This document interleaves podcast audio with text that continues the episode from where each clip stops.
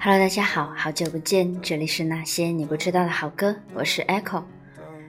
嗯，今天呢是七月三十号，二零二零年的七月三十号，我们二零二零年就很快的过去了一半，还多一个月，我的所有季报都完成了，就不禁感慨，这个时间真的是过得太快了。二零二零年呢，带给了我们很多的意外、悲伤。惊奇和各种各样的事件吧。那其实对于我们普通人来说呢，可能一大问题就是因为这个疫情的反反复复，我们原本计划好的在国内的长途游或者是出国游玩的计划呢，就暂时被搁置了。但是现在是互联网全球化的时代，我想人不能出去玩，但我们的精神可以飞出去。所以今天呢，想跟大家分享一些异域风情的歌曲，以及一些国外的文学作品。那今天想跟大家分享的呢，是德国的一些诗歌，因为德国在历史上被称作是诗人与思想家的国家。大家都知道，他们拥有很多严谨的哲学的这种思想，也有很多文学家获得了不菲的成就，像就有很多诺贝尔文学奖的获得者。他们的这种德语文学历史大概可以追溯到中世纪吧，受那种文艺复兴的影响，尤其到十八世纪的时候，其实他们的文学已经很顶峰了。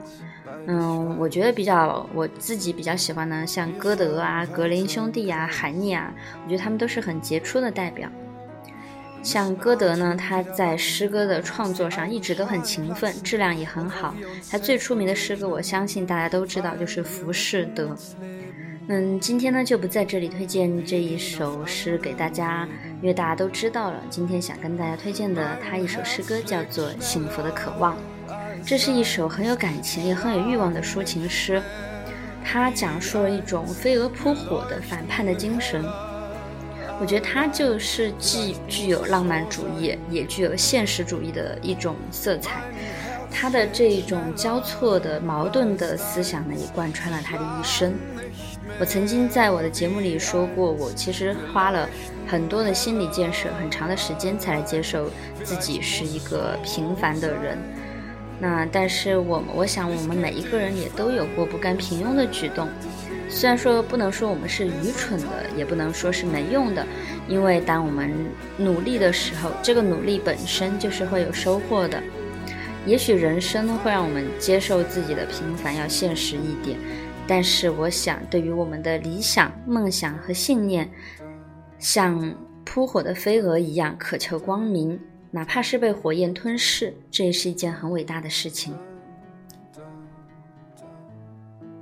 两个世纪已经过去了，如果歌德还活着呢？我不知道他幸福的渴望是什么，但今天就在这里将他的原诗带给大家，希望你们喜欢。别告诉他人，只告诉智者，因为众人会冷嘲热讽。我要赞美那样的生灵，他渴望在火焰中死掉。在爱之夜的清凉里，你被创造，你也创造。当静静的烛火吐放光明，你又被奇异的感觉袭扰。你不愿继续被包裹在那黑暗的阴影里，新的渴望吸引着你去完成高一级的交配。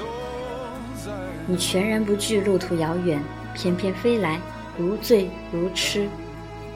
渴望光明的飞蛾啊！你终于被火焰吞噬。什么时候你还不解这死与变的道理？